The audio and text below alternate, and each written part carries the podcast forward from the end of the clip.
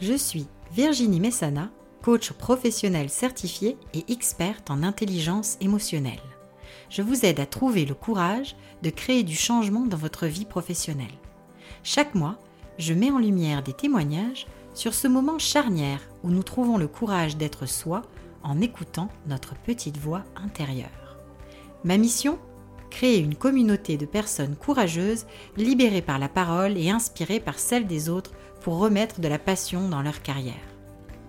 Le Courage est un podcast que je diffuse aux deux semaines et vous trouverez les notes de chaque épisode dans la section podcast de mon site web ariadnecoaching.com.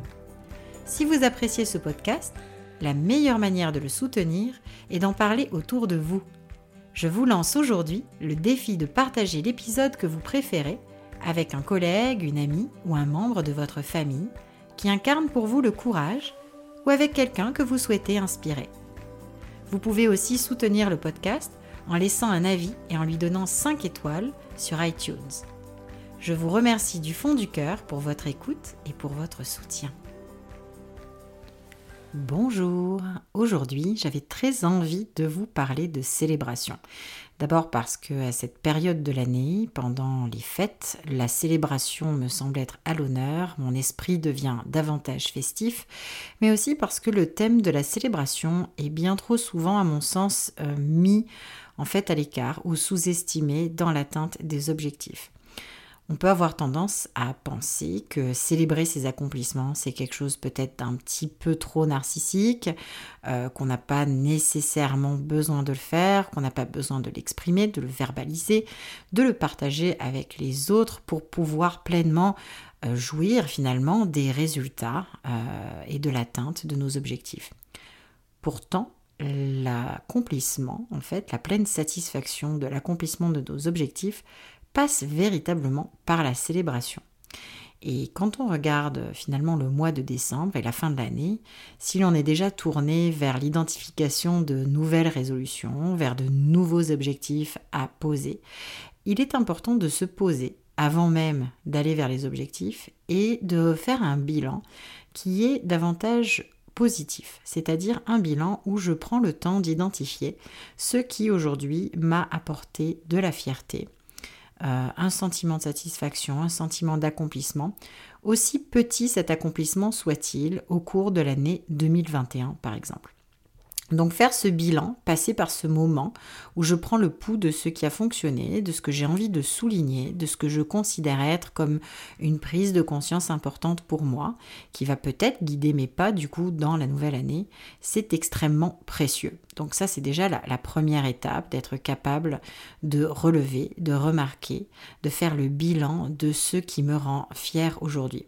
Puis déjà, cette première étape, c'est pas nécessairement une mince affaire, je dirais, pour plusieurs d'entre nous qui avons parfois l'habitude de ne pas atteindre toujours les objectifs qu'on s'était fixés.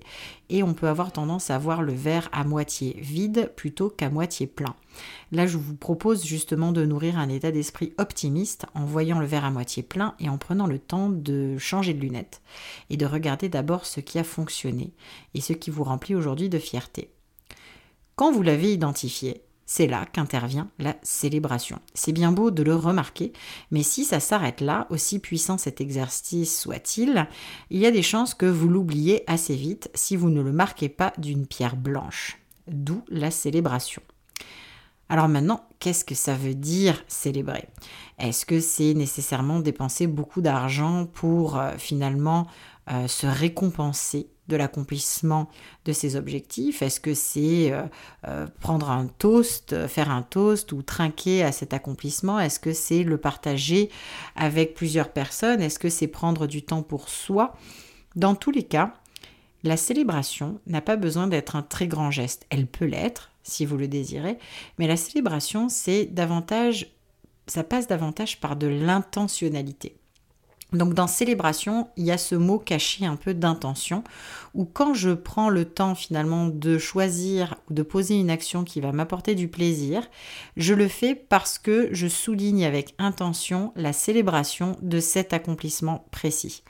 Donc il y a beaucoup de choses qu'on peut dire qu'on fait pour, amener du plaisir, mais il y a une distinction finalement entre le plaisir et euh, la satisfaction qui vient de l'accomplissement. Donc je peux faire plusieurs choses qui m'apportent du plaisir, mais si je ne les connecte pas nécessairement à euh, l'accomplissement de mes objectifs, je vais continuer de le voir de manière dissociée, ça n'aura pas nécessairement l'effet escompté de la célébration en tant que telle. Donc l'intention, finalement, l'intention qui est derrière ça, le fait que je le verbalise, que je le partage avec d'autres personnes, que je partage mon succès, mon accomplissement au moment même de la célébration, de ce qui va m'amener du plaisir, c'est quelque part le moment essentiel. Donc pourquoi vous parlez aussi de célébration aujourd'hui? C'est parce que c'est une invitation que je vous fais, de prendre ce temps-là pour vous pendant les fêtes, euh, de vous assurer qu'il y aura un petit moment qui va vous nourrir en fait, qui va vous nourrir euh, mentalement, émotionnellement, spirituellement. Vous allez vous livrer à cette introspection nécessaire pour identifier la manière qui va vous permettre vraiment de célébrer avec intention ce qui vous a rendu fier en 2021. Donc posez-vous cette question toute simple. Quelle est la manière la plus intuitive, la plus authentique, la plus alignée avec moi-même pour décider de célébrer mes accomplissements? Qu'est-ce que je peux faire? Qu'est-ce qui est dans mon contrôle qui va me nourrir, qui va m'apporter du plaisir, qui va m'apporter du partage, de la connexion à l'autre en célébrant ces accomplissements-là? Identifiez-le et mettez à l'horaire en fait, décidez de vous engager dans cette action-là, de la prendre pendant le temps des fêtes pour vraiment goûter à cette célébration. Pensez à qui vous voulez impliquer dans le partage de cette célébration. Est-ce que ce sont les personnes qui vous sont les plus chères? Est-ce que c'est une personne qui vous a peut-être apporté énormément au cours de l'année que vous décidez de remercier pour son implication, de faire partie de votre écosystème? C'est le moment de réfléchir à ceux qui vous ont nourri tout au long de l'année, qui vous ont permis de vous porter dans vos projets personnels ou professionnels. Donc vraiment de réfléchir aussi à cet écosystème, ça peut faire partie de l'exercice de célébration. J'espère que ça vous donne quelques pistes pour terminer euh, finalement la saison 1 du podcast en beauté un épisode plus court, un épisode donc sur le thème de la célébration qui fait écho avec l'épisode avec Laurent Charc où on vous avait amené de la musique, de la joie de vivre et des conseils extrêmement précieux pour nourrir votre courage au cours de la prochaine année. Si vous n'avez pas écouté l'épisode avec Laurent Charc, je vous encourage vivement à le faire. C'est un très beau complément à cet épisode plus court sur la célébration. Je vous encourage également à vous abonner à l'infolettre de coach Virginie. Vous avez le lien dans la barre d'infos. En vous abonnant à mon infolettre, ce mois-ci, vous recevrez justement une liste de livres qui font du bien en fait euh, en 2021 mais surtout en 2022 des livres pour nourrir vos désirs de changement vos désirs de transformation et surtout votre courage. Donc pour vous faire du bien pour célébrer la bibliothérapie c'est pas mal aussi. Et je vous en parle du coup dans la prochaine édition de l'infolettre qui sort euh, incessamment sous peu. Alors je vous conseille de vous y abonner et de suivre le podcast Le Courage sur les médias sociaux. Je vous souhaite de très belles fêtes de fin d'année, une belle célébration de vos accomplissements, de vos prises de conscience, de tous ces petits moments qui vous ont nourri cette année. Et je vous donne rendez-vous pour la saison 2 du podcast Le Courage en janvier avec de belles surprises qui vous attendent. À tout bientôt! Merci pour votre écoute aujourd'hui. Rendez-vous dans deux semaines pour un nouvel épisode.